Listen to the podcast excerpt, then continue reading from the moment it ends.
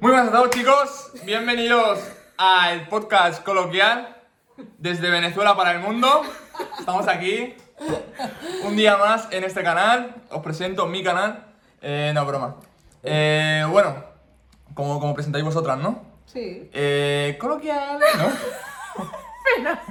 Lo entiendo así, ¿no? Estaría guay si lo hacemos Ah, los va. tres al mismo tiempo, Manuel, pero tienes que Venga, decir va, va. bienvenido. Los tres, Venga, los tres. Tienes que decir bienvenidos a. Vale, ok. Bienvenidos a... Coloquial. Coloquial. Me encanta.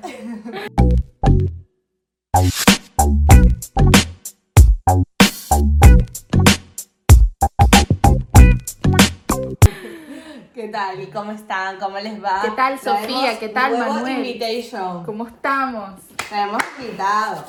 Sí, tenemos un nuevo invitado. Nuevo incorporante. Hasta le pagamos para que nos hiciera la intro. Por una vez. Me encanta, está buenísimo. Madre mía. Mira, eh, Bueno. no sé, en- entro yo un poquito para poner a la gente en contexto qué hace esta persona aquí en este canal. Cuéntanos un poco sobre ti. Bueno, a ver, mi nombre es Manuel, tengo 22 años, soy pareja de Sofía. He venido aquí porque vamos a tocar un tema, un tema bastante curioso entre las crianzas que son de Venezuela y las crianzas que, que tenemos aquí en España. Y vamos a tocar un poco las diferencias con respeto, ¿vale? Y, y nada, eso. Eh, yo también tengo un canal de YouTube, lo dejaré por aquí, a lo mejor, ¿vale? Si queréis darle un vistazo. Promoción, de Eh, vez. O sea, yo haría un poquito de mismo promoción, Manuel. ¿vale? Un poquito. Yo haría Eh, cuando seamos famosas, nos vas a pagar la comisión por la promoción que te estamos dando, lo sabes, ¿no? O al revés. Vamos a hablar sobre la crianza de los hijos. ¿Por qué? Porque es un tema que se diferencia mucho dependiendo de donde tú te encuentres. O sea, si tú fuiste criado en tu país de una manera particular y probablemente por cuestiones de la vida estás en este momento en otro país distinto al que naciste, probablemente sientas esas diferencias, ese pequeño contraste con las otras personas porque no les ha pasado las mismas cosas que a ti cuando estuviste joven. Y por eso Manuel nos acompaña, No. porque Manuel no fue criado de la misma Que manera aunque- que nosotros. es honor. Que aunque no lo creas, hay mucha diferencia entre una crianza venezolana y una crianza española. Yo creo que esto más que una crianza venezolana podríamos decir incluso latina, porque yo creo que es muy general, ¿no? Más o menos en todos los países, conozco personas latinoamericanas de diferentes países que coincidimos muchísimo en la crianza. Entonces, igual ahí podríamos hablar un poco general en ese caso.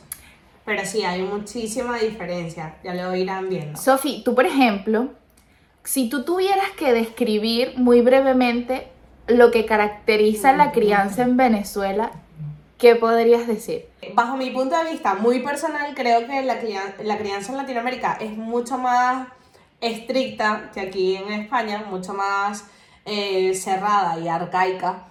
Aunque en cierto modo esto no quiere decir que sea ni bueno ni malo. Para mí, gracias a esa crianza tan estricta, las personas tienen, ay no sé, no, no sé cómo explicarlo, pero tiene sus puntos, para mí tiene su, su pro y su contra. Ok, ¿no? sí, podríamos decir que es una crianza bastante autoritaria, ¿no?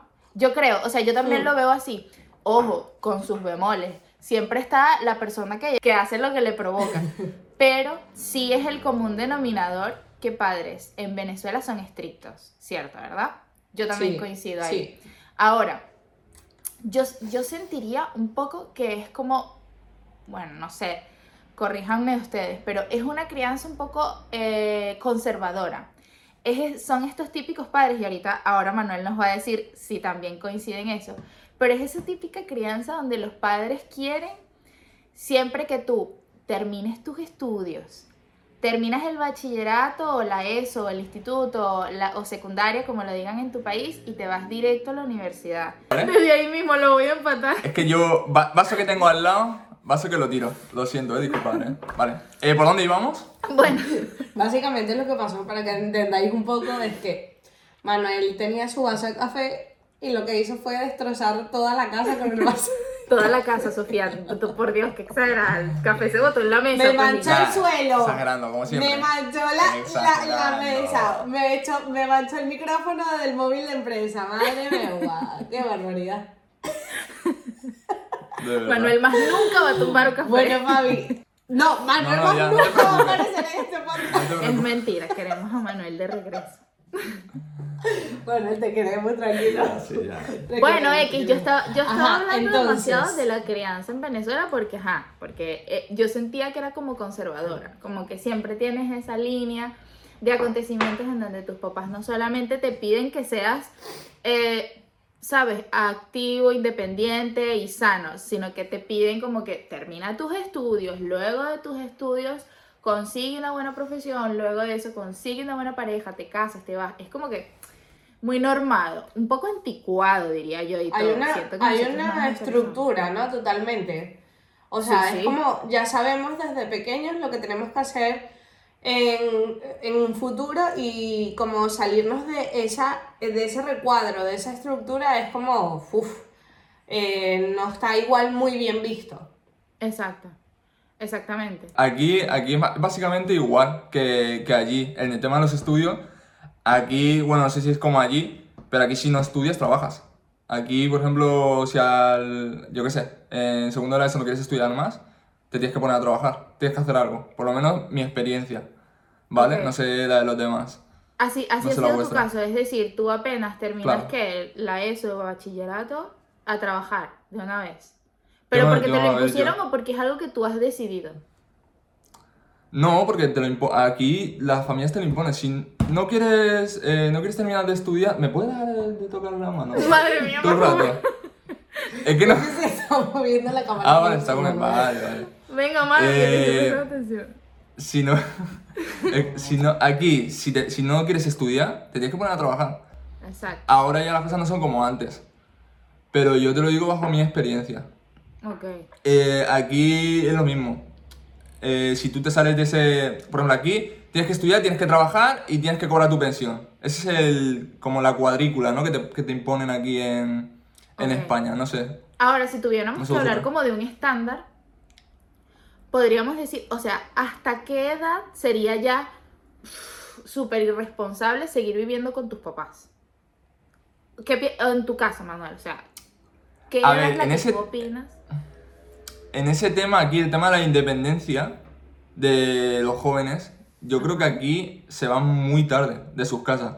No es mi caso también, a ver, yo me fui a los 20 años, pero porque no quería seguir estudiando, Pero que yo quería seguir tarde. trabajando. O sea, ¿cuál Muy es tarde, los- pues yo te puedo decir que tengo amigos que están viviendo con sus padres, que no estoy en contra de eso, que quede claro que no estoy en contra de eso, pero tengo amigos que están viviendo con sus padres y tienen 25 años, 25. 24 años, 24 24. años, 25 años. ¿De eso te parece Y mucho? a- no, hay, hay gente Sí, que está a los mucho. treinta y pico todavía viviendo con... Tam- Lo que pasa es que en cierto España. modo hay una cosa que hay que aclarar y es que realmente, y aunque estamos en continentes totalmente diferentes, España tiene una crianza, o sea, una crianza en general no, pero en ese punto específico de hasta qué edad vi- vivimos con nuestros padres, España en ese aspecto eh, se parece, o Latinoamérica en ese aspecto se parece mucho a España, ¿vale? Y hay muchas cosas puntuales que son parecidas entre una crianza y otra.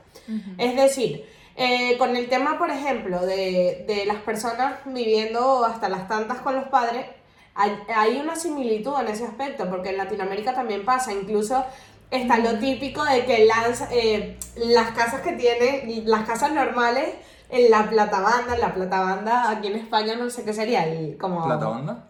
¿Cómo se, O qué sea, sería la plata- el, ah, ¿cómo se dice?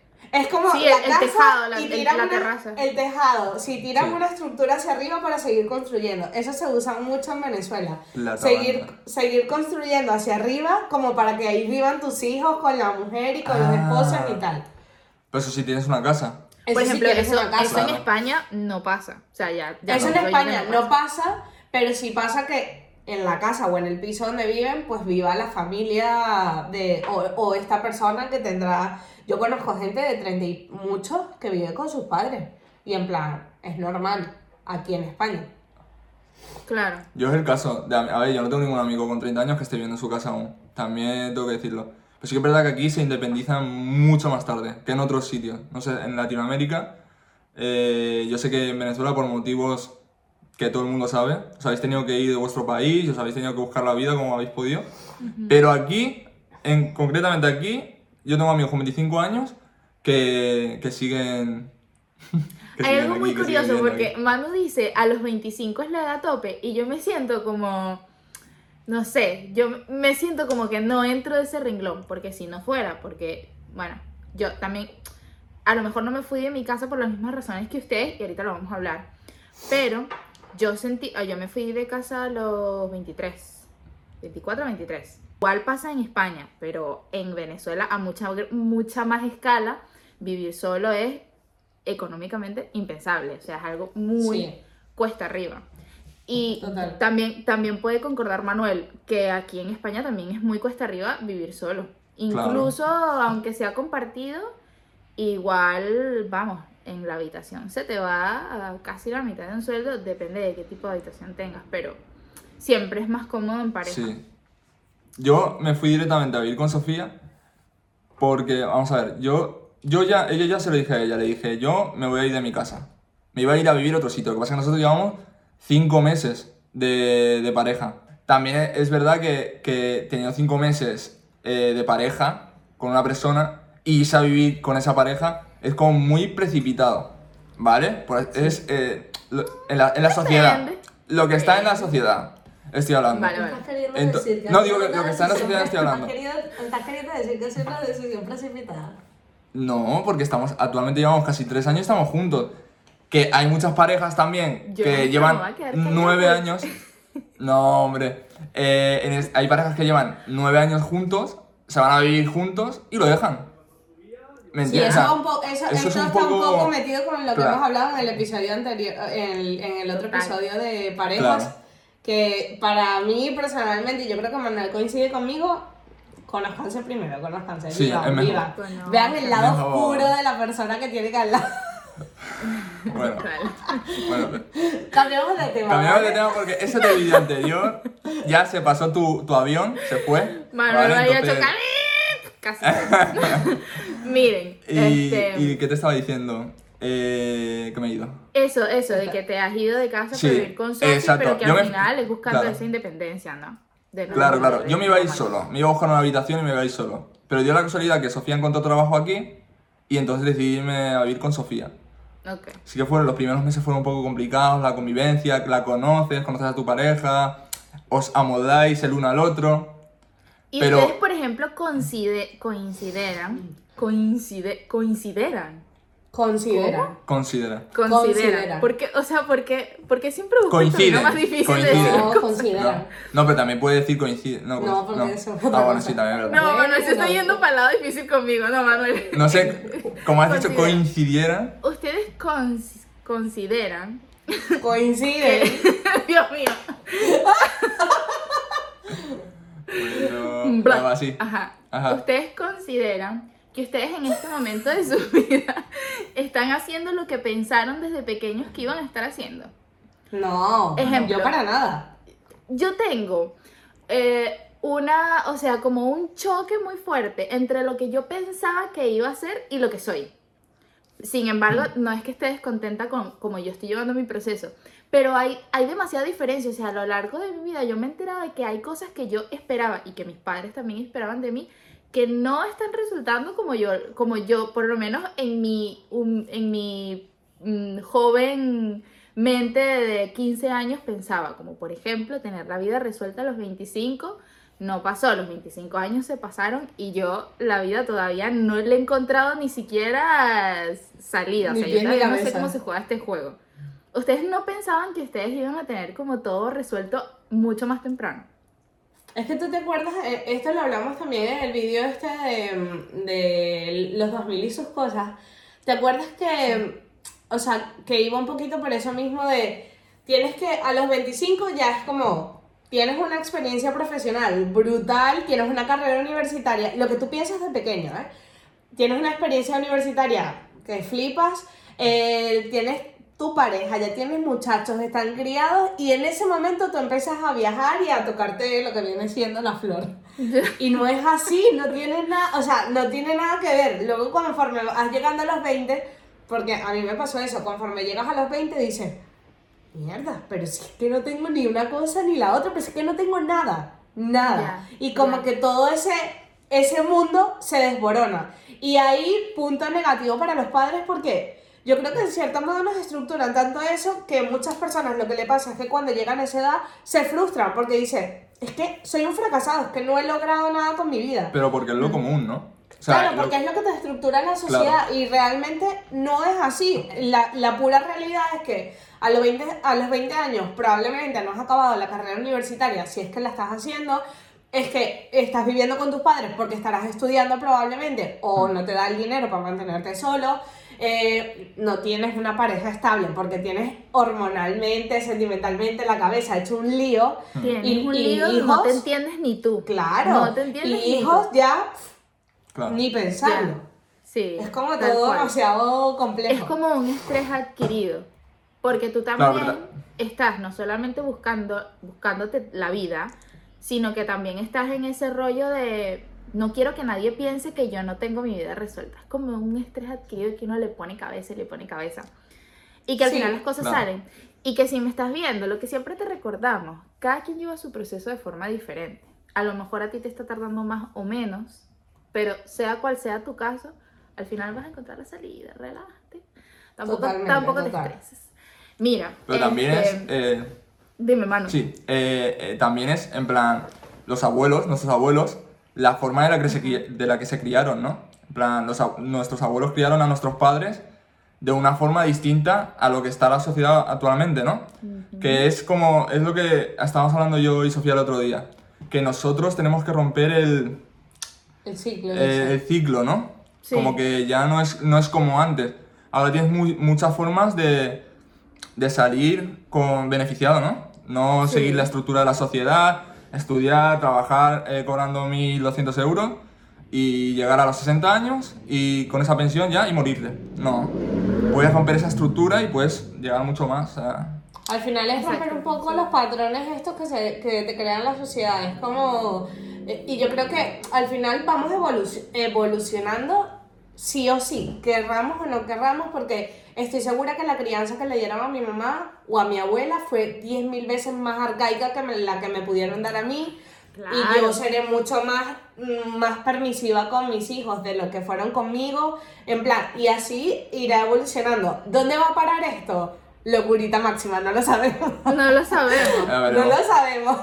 Pero habrá una evolución seguro.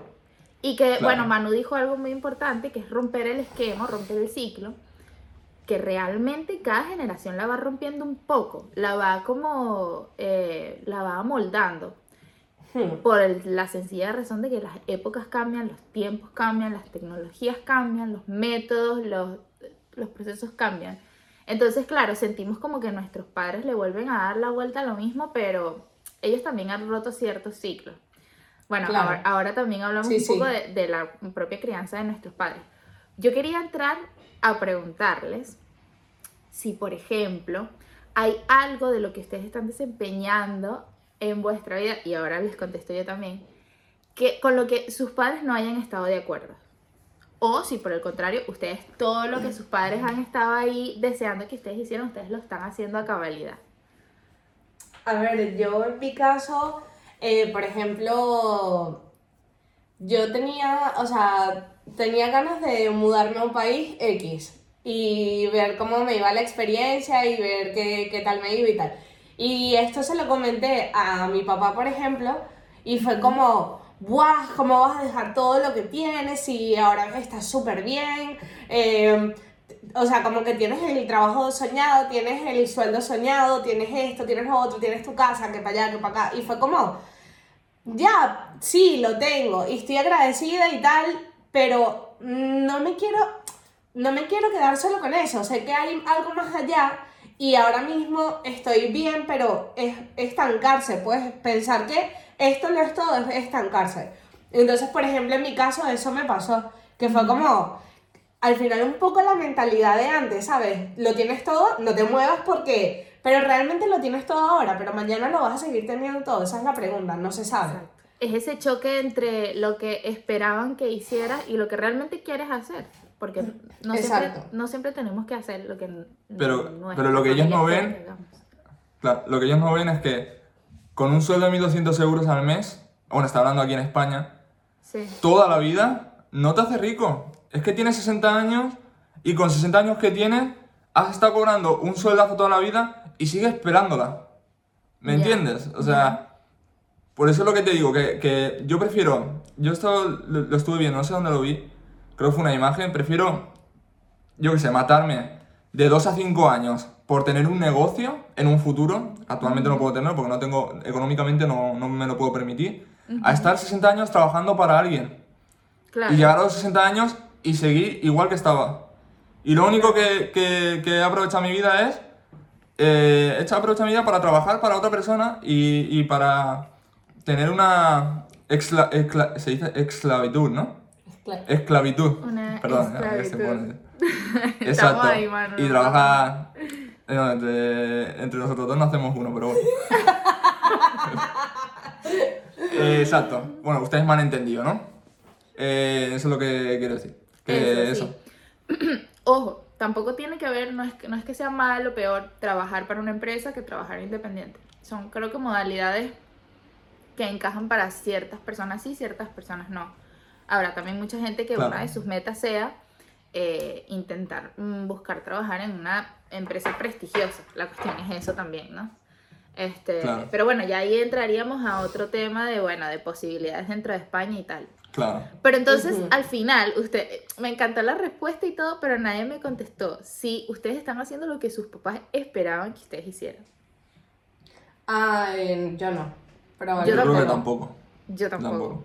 Para empezar, de que mis papás eh, hicieron, o sea, eh, me dieron todos los ánimos posibles para que yo llegara a estudiar medicina, imagínense ustedes. Yo hice, de- hay cosas que yo digo que yo no puedo creer que yo haya hecho. Yo llegué a presentar exámenes de medicina, llegué a inscribirme en la universidad y tal, llegué a meter en las opciones de, de vocación. Y al final nunca pasó, o sea, se des- sucedieron otras cosas. Al final estudié derecho que no tiene nada que ver. Este, y al final no lo estoy ejerciendo tampoco porque es que la, la carrera de derecho siento ahora, tal vez, tal vez tiene que ver un poco también con mi estado de madurez, en donde yo todavía no sé muy bien cómo aprovechar esos años de la universidad. Pero sí, o sea, totalmente yo creo que mis papás esperaron como que yo hiciera tal cosa y me fuera por tal camino y al final no está pasando. Y yo me estresé Pero muchísimo tú tiempo estudiaste, porque eso... estudiaste Derecho eh, queriendo haber estudiado Derecho. No, tampoco. Estaba esa diatriba en tienes que estudiar algo rápido en una universidad Sí sí. privada para que no pierdas ni un año y a los cinco años obtengas o sea, tu, tu título y adiós y te vayas. Porque eso siempre estuvo y eso lo hablamos en el episodio de Migrar. Por cierto, estamos diciendo muchos episodios que puede que no hayas visto. Te los vamos a recomendar por ahí abajo para que los, sí, para que los cheques. Pero en el episodio de, de, mm, del tag del emigrante también mencionamos eso. O sea, mm, yo desde toda la vida supe que yo me iba a ir de ese país. Aunque nunca me imaginé que las condiciones en las que me fui. Pero sí, sabíamos que me iba a ir y que había que ahorrar tiempo, ¿sabes? Ese era el, ese era el, pla- el, el objetivo número uno, no perder nada de tiempo. Entonces, bueno, se dio, yo al final me tripié mi carrera, o sea, hay cosas dentro de derecho que sí me gustan, pero sabes, es como que cuando tú sueñas que tú quieres ser algo, muchas veces, bueno, eh, pasaba en mí, mi cabeza estaba lo que mis papás quieren que yo sea y luego mis sueños, ¿sabes? Como que yo aprovechaba cuando soñaba lo que yo quería hacer, aprovechaba de no, no soñar en lo que mis papás querían porque ya yo sentía que yo mi proceso también iba a invertir tiempo en hacer lo que ellos querían también porque, bueno, por, por, por tenerlos orgullosos, pues yo creo que eso a todos nos pasa y también es parte de madurar o tú al final pones en una balanza si prefieres hacerlos más orgullosos a ellos que a ti mismo. Pero por el otro lado yo soñaba con otras cosas. Yo soñaba con, no sé, mira, a mí me encantaba todo lo que era producción audiovisual, me encanta la producción de videos, edición de videos, me encanta todo lo que es cámara, o sea, yo en estos días, Sofía, yo creo que no se lo creía, pero yo una vez le dije que, que yo hasta yo pensaba ser actriz y todo. Imagínate, nunca se los había dicho a mis padres. Y un día llegué y se los comenté y me dijeron, no sabíamos que querías hacer eso. Igual no te hubiéramos dicho que te fueras por ahí porque las posibilidades en Venezuela para ser actriz es como que no va muy por ahí la cosa. Pero de todas maneras, cuando tú veas los medios para hacerlo, hazlo porque sí, tienes vibras de eso, tienes talento para eso. Pero es eso, pues es también tener esa comunicación, creo, con tus padres y decirles, oye, está bien que tú quieras que yo haga esto, estas son las cosas que yo quiero y vamos a equilibrarlo en algo en lo que resulte en La cosa, progreso. la no cosa estemos en, en ese aspecto está. Eso se lo comentaste a tus padres cuando eras, o sea, ahora siendo mayor y siendo teniendo más madurez. Claro, y se los llegué a comentar Evidentemente. ya estando Pero, fuera de casa. pero, si se lo hubieses comentado estando bajo su techo, ¿te hubiesen dicho lo mismo? No creo. Es verdad. Sucedió y todo. Lo que pasa es que también tiene que ver mucho como tú abordas tus objetivos. Si tú le dices, por ejemplo, tú, tú que si estás por los 20 o empezando a los 20, esta información es útil. Si tú llegas a decirle a tus papás que tú quieres ser algo, X, tú quieres conducir camiones, whatever, te estoy poniendo cualquier profesión. Pero tú les dices, mira, yo quiero conducir camiones. No sé cómo lo voy a hacer, no sé cómo se hace eso, no sé cómo conseguir los medios para hacer el mejor control, pero eso es lo que yo voy a hacer. Y, voy, a empezar a hacerlo. A lo mejor tus padres lo que van a ver es que tú no estás preparado. Te vas a echar un, un tropezón a la primera que intentes hacer cosas porque no tienes previsión, no tienes planificación, no tienes tus objetivos marcados. Entonces, claro, hay que entender que nuestros papás son seres humanos también y eso los friquea, o sea, eso los asusta. El hecho de que tú puedas llegar a fracasar en algo, a tus papás los asusta. Eso, eso lo sabemos. Yo qué sé, el Auronplay le encanta Ibai, le Estamos encanta... abundando que flipas y no estamos haciendo nada de lo que teníamos pensado. Bueno, podemos poner otro título. Bueno, y el principal factor que influye en que las per- en la cantidad de gente que ves en la calle que tiene una cara de perro muerto, que está de mal humor, que odian la vida y todo, es porque realmente no están haciendo lo que les gusta ni lo que les apasiona. Mis amigos me yo qué sé, me metía en una obra, me metía eh, en Halloween, nos reventábamos a huevos con la gente, o sea, en donde yo estoy contigo tratando, si no tenemos confianza, yo te estoy tratando como de una manera muy formal y yo soy como que muy distante con ciertas cosas. Eso en mi infancia a mí me marcó bastante porque mis amistades eran como muy selectivas. Me ayudó muchísimo tener muy buenas amistades, aunque poquísimas. Si tienes la posibilidad, si tus papás te apoyan, es conseguirte esta carrera por esos medios, hazlo.